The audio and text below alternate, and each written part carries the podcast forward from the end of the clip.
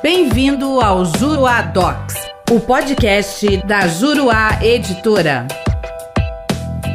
Olá, tudo bem? Eu sou o professor René Hellman e neste podcast nós vamos falar sobre a adjudicação de bens no procedimento executivo. A adjudicação é forma de expropriação dos bens do devedor, a partir do qual o exequente ou alguém a quem a lei atribua essa possibilidade adquire os bens penhorados sem necessidade de leilão judicial. A formalização da adjudicação se dá a partir da lavratura do respectivo auto, que deve ser assinado pelo juiz, pelo adjudicatário, pelo escrivão ou chefe de secretaria e pelo executado se ele estiver presente. A partir da assinatura ou da lavratura do auto, será expedida a carta de adjudicação e o mandado de emissão na posse, quando se tratar de bem imóvel, ou a ordem de entrega, quando o bem adjudicado for um bem móvel. Sendo o bem adjudicado submetido a registro público, caberá o respectivo registro dessa adjudicação. A quarta turma do STJ, quando do julgamento do agravo interno no recurso especial 1.838.866 do Distrito Federal, que foi relatado pelo ministro Luiz Felipe Salomão, analisou um caso bastante interessante. Tratava-se de um processo executivo em que havia se dado a adjudicação de um bem imóvel com carta de adjudicação já expedida e ocorreu uma intervenção anômala da União no feito com a interposição de agravo de instrumento. Como o referido recurso não goza de efeito suspensivo opelegis, quer dizer, ele depende que o efeito suspensivo seja atribuído por meio de decisão judicial, a interlocutória agravada gerou seus efeitos e permitiu que a adjudicação fosse registrada no cartório de registro de imóveis. Posteriormente ao registro, foi concedido ao agravo de instrumento que foi interposto pela União o efeito suspensivo e, diante disso, o STJ reconheceu que, abro aspas, não tendo sido deferido efeito suspensivo em instrumento processual cabível anteriormente ao registro da adjudicação pelo cartório de imóveis, deve permanecer ígido o referido registro, não sendo possível a desconstituição do ato nos próprios autos da execução,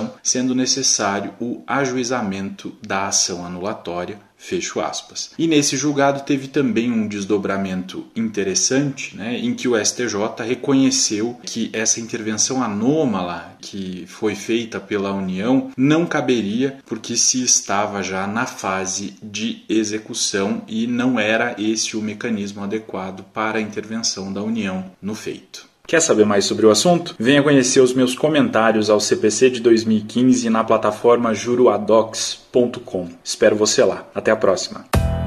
Nosso podcast fica por aqui. Com o Juruadocs, faça mais, faça melhor. Até o próximo.